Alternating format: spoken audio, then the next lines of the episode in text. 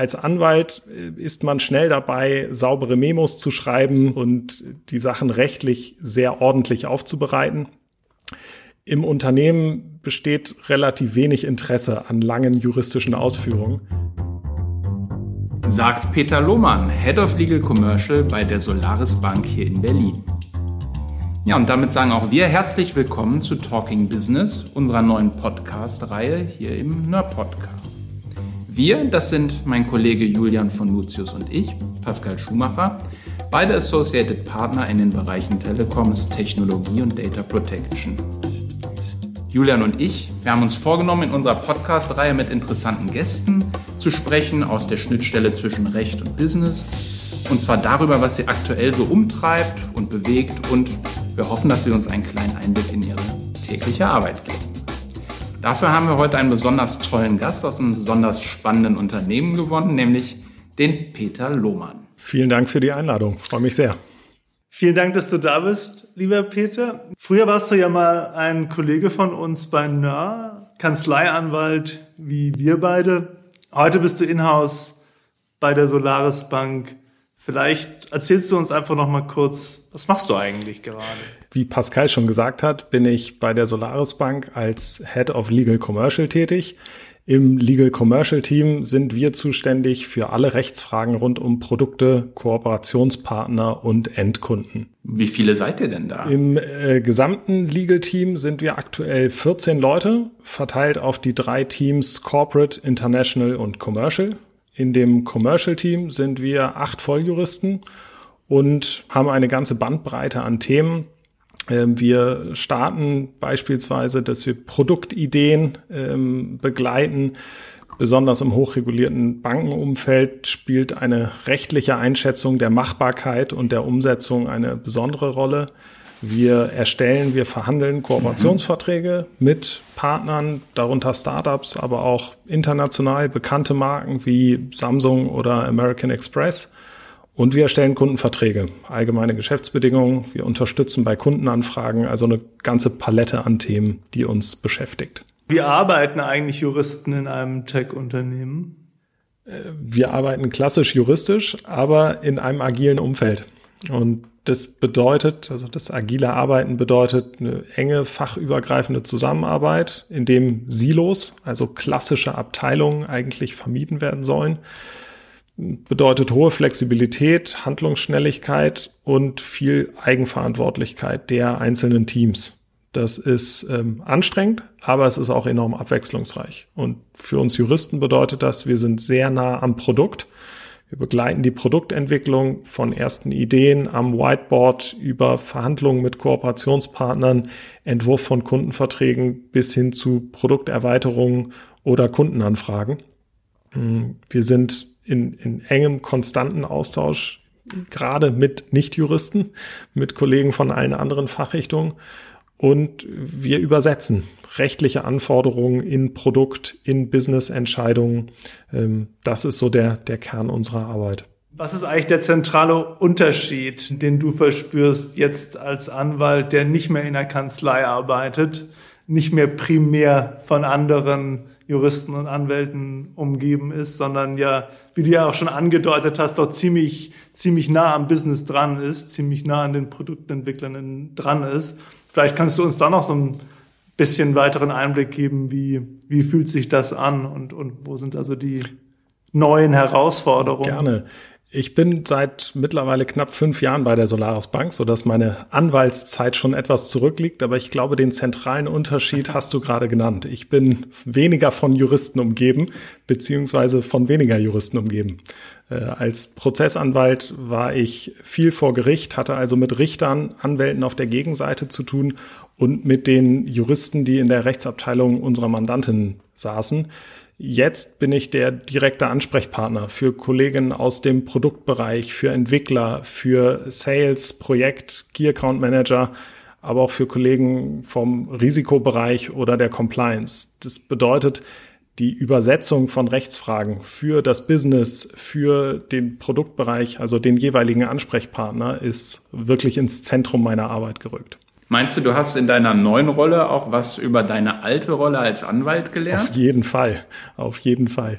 Ähm, vielleicht der, der zentrale Punkt, die Rechtsfragen, die ich jetzt behandle, muss ich für den jeweiligen Stakeholder so runterbrechen, dass es für sie oder ihn passt. Ein, ein Product Owner will von mir wissen, wie sind die recht, rechtlichen Anforderungen, um den Registrierungsprozess für Kunden zu bauen. Oder der Vorstand will wissen, ob eine künftige Regulierung fordern kann, dass wir eine Tochtergesellschaft gründen müssen, um eine bestimmte Tätigkeit ausführen zu dürfen. Als Anwalt äh, ist man schnell dabei, saubere Memos zu schreiben äh, und, und die Sachen rechtlich sehr ordentlich aufzubereiten. Im Unternehmen besteht relativ wenig Interesse an langen juristischen Ausführungen. Äh, was ich gelernt habe, die E-Mails müssen möglichst kurz und prägnant sein, gerne mit Fettdruck und auf jeden Fall mit Bullet Points, sonst werden sie auf keinen Fall gelesen. Und ich glaube, das ist auch etwas, was äh, Anwälte aus Kanzleien mitnehmen können. Sie müssen es nicht komplett übernehmen, aber ein, ein bisschen daran orientieren schadet wahrscheinlich nicht. Okay, wunderbar. Also wir werden uns künftig etwas kürzer fassen. Vielleicht ähm, nochmal noch ein genauerer Blick auf die Solaris Bank, nicht? Wir ähm, sind natürlich auch total interessiert daran, ähm, was plant und was macht ihr eigentlich. Vielleicht wissen gar nicht alle Zuhörer, was ihr so alles für, ähm, für Vorhaben und für Produkte habt. Ähm, die Solaris Bank ähm, ist in, zwar in aller Munde, aber sie ist irgendwo auch ja ähm, ein Hidden Champion der, der Berliner ähm, Fintech-Szene. Vielleicht ähm, führst du uns noch mal ein bisschen in eure Produktwelt ein. Die Solaris Bank ist ein Banking-as-a-Service-Plattformanbieter und wir ermöglichen es Unternehmen, Bankdienstleistungen nahtlos in das jeweils eigene Produktangebot zu integrieren. Das heißt, die Solaris Bank richtet sich nicht selbst an Endkunden mit der Marke Solaris Bank, sondern ermöglicht anderen Unternehmen die Leistung der Solaris Bank, die Finanz- oder Bankdienstleistungen einzubinden. Das bedeutet ein Geschäftsmodell B2B2X. Also unsere Kunden, unsere Kooperationspartner haben die volle Kontrolle über die Customer Journey, über die Kundenkommunikation und wir kümmern uns um die Produkt-Technologie-Plattform im Hintergrund. Wir kümmern uns um regulatorische Prozesse, wollen aber gar nicht so sichtbar für Endkunden sein. Unsere Produktpalette ähm, bietet eine ganze Reihe. Wir haben Konten, Zahlungskarten, Kredite, Kryptoverwahrung, Kryptohandel, also eine ganze Bandbreite an, an Themen, die wir beackern und Produkten, die wir bereitstellen. Ich habe im Internet gelesen, nur ganz, ganz kurzer Einwurf, ihr bezeichnet euch selbst ja als Tech-Unternehmen mit Banklizenz. Finde ich eigentlich äh, so ganz griffig äh, als Claim würde so sagen, ihr seid so ein bisschen das Amazon der Finanzwelt, also ein Hyperscaler, der auch kleinen Unternehmen ohne Banklizenz neue Geschäftsmodelle ermöglicht. Sehr schön, wenn du die Solaris Bank schon in einem Atemzug mit Amazon nennst. Ganz so weit sind wir noch nicht, aber ähm, die Vision, die ist natürlich, äh, die ist natürlich da. Äh, wir, es, es gab intern lange Diskussionen, ob wir uns als Tech-Unternehmen sehen mit Banklizenz oder eher als Bank mit einem Tech-Schwerpunkt. Äh, und ich glaube, das ist für das Selbstverständnis eines Unternehmens sehr, sehr wichtig. Äh, und für uns ist klar, dass wir ein Tech-Unternehmen sind ich glaube, etwa 50 Prozent aller Mitarbeiter arbeiten in Tech oder haben einen Tech-Hintergrund. Und das merkt man in der tagtäglichen Zusammenarbeit, in den verschiedenen Formaten, in denen wir uns treffen, ähm, wie wir interagieren. Und ich glaube, das ist so einer der zentralen Punkte für diesen Claim Technologieunternehmen mit Banklizenz. Ziemlich cool. Ja, sag mal, jetzt haben wir so ein bisschen was über euch als Bank nochmal ähm, gehört. Du hast auch schon, ob trotz aller Bemühungen, ein paar Buzzwords natürlich fallen lassen. Also was mich persönlich jetzt irgendwie nochmal besonders interessiert, ist ja deine Rolle, die ja an der Schnittstelle zwischen dem Business und der, der rechtlichen Welt spielt. Ja, wo siehst du denn jetzt ähm, als Head of Commercial Legal die äh, größten Herausforderungen für die geschäftliche Entwicklung bei euch? Wenn du das Geschäftsmodell als Ganzes ansprichst, ist die Herausforderung natürlich, dass wir von Kooperationspartnern abhängig sind. Wir wachsen über unsere Kooperationspartner und mit unseren Kooperationspartnern. Das ist Risiko, aber auch Chance zugleich, weil wir die Möglichkeit haben, Erfahrungen, die wir mit bestimmten Kooperationspartnern gesammelt haben, für zukünftige Kooperationspartner diesen, diesen mitzugeben und entsprechend äh, denen auf dem Weg auch zu helfen. Für uns im Legal-Team sind die Herausforderungen vielfältig. Wir müssen zum einen mit dem Wachstum des Unternehmens standhalten. Wir müssen unsere Prozesse so aufstellen, dass wir skalieren können. Ein weiteres Buzzword. Ähm, wir müssen aber gleichzeitig sicherstellen, dass wir in dem hochregulierten Bereich sauber arbeiten und uns an Recht und Gesetz halten. Gleichzeitig die Innovation, die es in dem Markt gibt, nicht ausbremsen. Und das ist super spannende Tätigkeit, super spannende Themen und ähm, überrascht mich jeden Tag aufs Neue mit Rechtsfragen, mit neuen Ansätzen. Ja, wenn man das so hört, dann, dann klingt das ja fast so ein bisschen so, als könnte man sagen, Solaris macht eigentlich das, was so richtig schwierig ist. Und eure Kunden machen hübsche Userfaces und Marketing. Ist das so ein bisschen das eure Herangehensweise? Seid ihr, macht ihr auch Regulation as a Service sozusagen? Oder ähm, dass ihr die, die schwierigen Probleme eben auch, ist das Teil eures Serviceverständnisses, dass ihr das alles mitbeackert für die Kunden? Wir versuchen die Komplexität aus dem Bankgeschäft, aus den Bankprozessen für unsere Kooperationspartner ein Stück weit rauszunehmen. Das ist auf jeden Fall der, der Kern unseres Angebots. Ähm, ich würde aber nicht sagen, dass die ganze Regulierung unbedingt der schwierigere Teil ist. Wenn ich mir angucke, was Kundengewinnung, was hinter Marketing steckt, äh, was in der Kundenkommunikation gefordert ist, dann ist das auch nicht ohne. Also was in, was in der, meiner Praxis bei den Mandanten immer wieder, gerade bei jungen Unternehmen, äh, eine Riesenherausforderung ist, ist das internationale Wachstum, das Vorstoßen in Märkte außerhalb Deutschlands oder sogar der EU. Wie ist da bei euch der Stand? Das ist eine große Herausforderung, aber eine, die wir insbesondere im letzten Jahr angegangen sind. Man kann mit einer Bankerlaubnis in verschiedenen europäischen Ländern die eigenen Leistungen anbieten. Man kann also die deutsche Erlaubnis in verschiedene Länder passporten und dort die eigenen Leistungen anbieten. Wir sind im letzten Jahr noch einen Schritt weiter gegangen und haben Niederlassungen gegründet in Spanien, Frankreich und Italien. Der Hintergrund ist natürlich, es sind Wachstumsmöglichkeiten. Und ein zweiter Aspekt, es gibt immer noch eine sehr verbreitete Diskriminierung von ausländischen IBANs. Beispielsweise, wenn eine Steuerbehörde auf ihren Formularen nur eine bestimmte Anzahl an Ziffern der IBAN zulässt, diese Ziffern aber nicht dem deutschen Standard entsprechen, sondern nur dem jeweils lokalen, dann nennt man das IBAN-Diskriminierung. Und wenn man eine Niederlassung in dem jeweiligen Land hat, kann man auch eine lokale IBAN herausgeben. Das ist dann eine IBAN in Frankreich, die mit FR beginnt oder in Italien mit IT. Wir haben also Niederlassungen gegründet im vergangenen Jahr, um in diesen Märkten noch präsenter zu sein und unsere Leistungen auch noch besser auf den jeweiligen Markt zuschneiden zu können. Und die Herausforderungen, die sich darstellen, sind ähm, vielfältig. Zum einen gibt es den organisatorischen Bereich. Man muss Berater finden, Kanzleien, aber auch insbesondere passende Mitarbeiter. Und ist die Voraussetzung, die es an Gründungen, an Steuernummern, Beglaubigungen, Vertretungsregelungen gibt, die sind unglaublich vielfältig. Ähm, ich habe teilweise gemerkt, äh, dass die Bürokratie in Deutschland doch gar nicht so schlimm ist, wie man eigentlich denkt, wenn man mal so eine Unternehmensgründung in Frankreich oder Spanien mitgemacht hat. Auf der rechtlichen Seite, das ähm, kennt ihr auch, äh, sind die Anforderungen ganz unterschiedlich, die sich da stellen können die Vorstellung, man, man nimmt das Produkt, was man in Deutschland hat und bietet es in Frankreich, Italien oder Spanien an. Das funktioniert vielleicht im, im klassischen E-Commerce. Bei Bankprodukten wird es sehr viel komplizierter.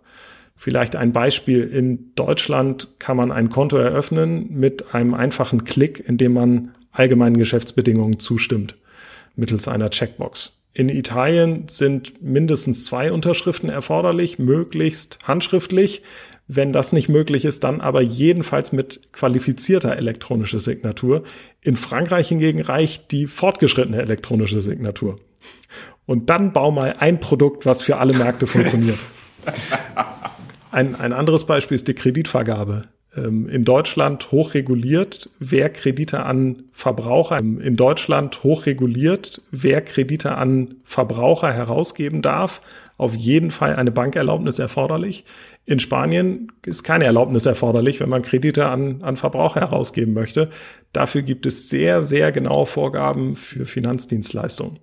Und so muss man für jedes Land gucken, welche Voraussetzungen es dort gibt. Macht ihr das eigentlich mit Local Champions dann eher zusammen mit spezialisierten Kanzleien aus den jeweiligen Märkten oder habt ihr global umspannende Kanzleinetzwerke? Wie geht ihr das an? Ähm, das Wichtigste für uns sind unsere Kollegen vor Ort. Äh, und da haben wir jetzt in Mailand, in Madrid und in Paris jeweils Anwältinnen und Anwälte, die ähm, die Geschäfte dort koordinieren und sich um die Rechtsfragen dort kümmern. Ähm, und natürlich sind wir auf Kanzleien angewiesen. Ähm, wir haben verschiedene Ansätze. Wir haben es versucht, von Deutschland aus auch über eine Kanzleien zu koordinieren und haben mittlerweile für Spezialthemen Spezialkanzleien in den einzelnen Ländern. Ähm, bei der Errichtung der Niederlassung war das Projektmanagement noch sehr im Vordergrund. Da ist es sehr angenehm, wenn man einen Ansprechpartner hat.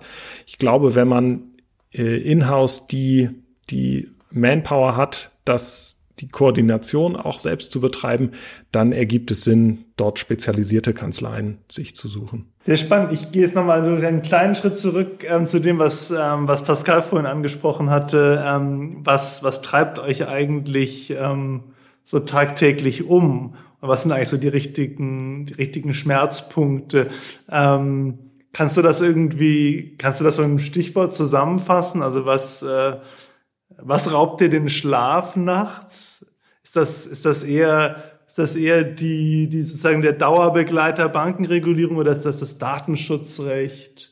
Oder sind das jetzt ganz neue irgendwie IP-rechtliche Fragen im Zusammenhang mit Kryptos? Oder gibt es da so einen richtigen Schmerzpunkt, wo du sagst, da, da stehen wir vor einem Problem, das es eigentlich noch gar nicht gelöst gibt? Es gibt verschiedene Themen, die, die uns immer wieder herumtreiben. Ich glaube, ein zentraler Punkt ist die, die Fragmentierung der Märkte innerhalb Europas. Also die unterschiedlichen Anforderungen haben wir schon angesprochen. Ähm, insbesondere bei der, bei der geldwäscherechtlichen Identifizierung von Kunden. Das KYC ist, ist ein Dauerthema. Das ist auf europäischer Ebene reguliert durch eine EU-Richtlinie aber in nationales Recht eben sehr unterschiedlich umgesetzt. Und wie die jeweils nationalen Aufsichtsbehörden die Anforderungen dann nochmal auslegen, ergibt nochmal eine weitere Differenzierung. Mm, also das Videoidentifizierung in Deutschland gilt so als Maß der Dinge in, im digitalen Bereich. In den Niederlanden kennt man das nicht. Da ist eine Identifizierung fast ohne menschliche Interaktion möglich mit Selfie und Ausweisvideo und Gesichtserkennungssoftware. Ähm, das macht die Sache schon einfacher und nach unserer Erfahrung nicht unsicherer. Das ist, ähm, das ist so ein zentraler Punkt.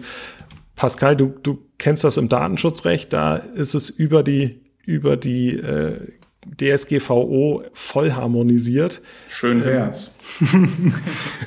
ja, da stellen sich genau die gleichen Probleme, wie du es schon sagst, schon allein die Auslegung der Vorschriften durch die nationalen Behörden oder in Deutschland noch besser, ne, durch alle ähm, Landesdatenschutzbehörden führt der zwangsläufig zu Fragmentierung. Und ähm, ja, das ist eine Herausforderung, absolut. Das macht es, glaube ich, auch für Unternehmen in Europa ähm, jetzt allgemein gesprochen nicht unbedingt einfacher, mit Unternehmen aus den USA zu konkurrieren, wenn du dein Produkt schon sprachlich anpassen musst auf den jeweiligen Markt, aber dazu auch noch im Hinblick auf die Regulierung doch sehr unterschiedliche Ansätze gefahren wird. Da haben es amerikanische Unternehmen etwas leichter, eine gewisse Größe zu erreichen und einen größeren Markt zu bespielen. Ja, ist ja eigentlich schon eine unglaubliche Aussage, wenn man sich das vorstellt. Nicht nach, ähm, nach Jahrzehnten, eigentlich einem halben Jahrhundert Binnenmarkt, Politik, nicht? Stehen eigentlich expandierende Unternehmen immer noch vor nationalen Grenzen.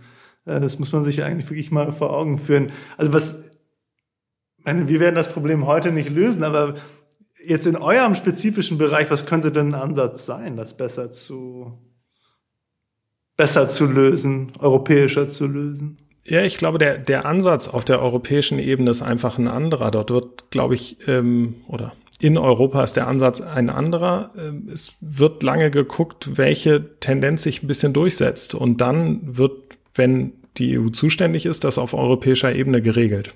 Ganz spannend ist so diese Digitalpakete ähm, und insbesondere die, die Mika, also eine Regulierung für äh, digitale Assets, Kryptoassets.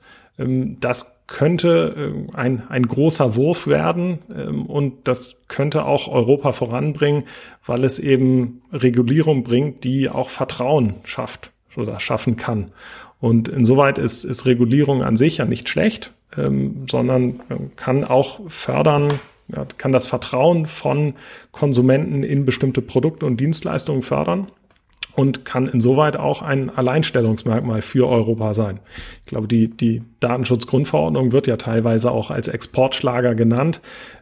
Im, Im, Idealfall geht es der, der Mika dann auch mal so. Aber der Weg dorthin ist, ähm, ist steinig. Sag mal, wie ist das eigentlich? Begleitet ihr als Solaris Bank solche ähm, legislativen Prozesse irgendwie aktiv? Nehmt ihr mal Stellung, sei es selbst oder irgendwie über einen Verband oder beobachtet ihr eher? Wir begleiten solche Initiativen sehr aktiv. Wir sind im Bitkom, dem Deutschen Digitalverband, äh, wir sind in der European Fintech Alliance tätig und haben natürlich auch andere Schnittpunkte mit Aufsichtsbehörden, mit Gesetzgebern.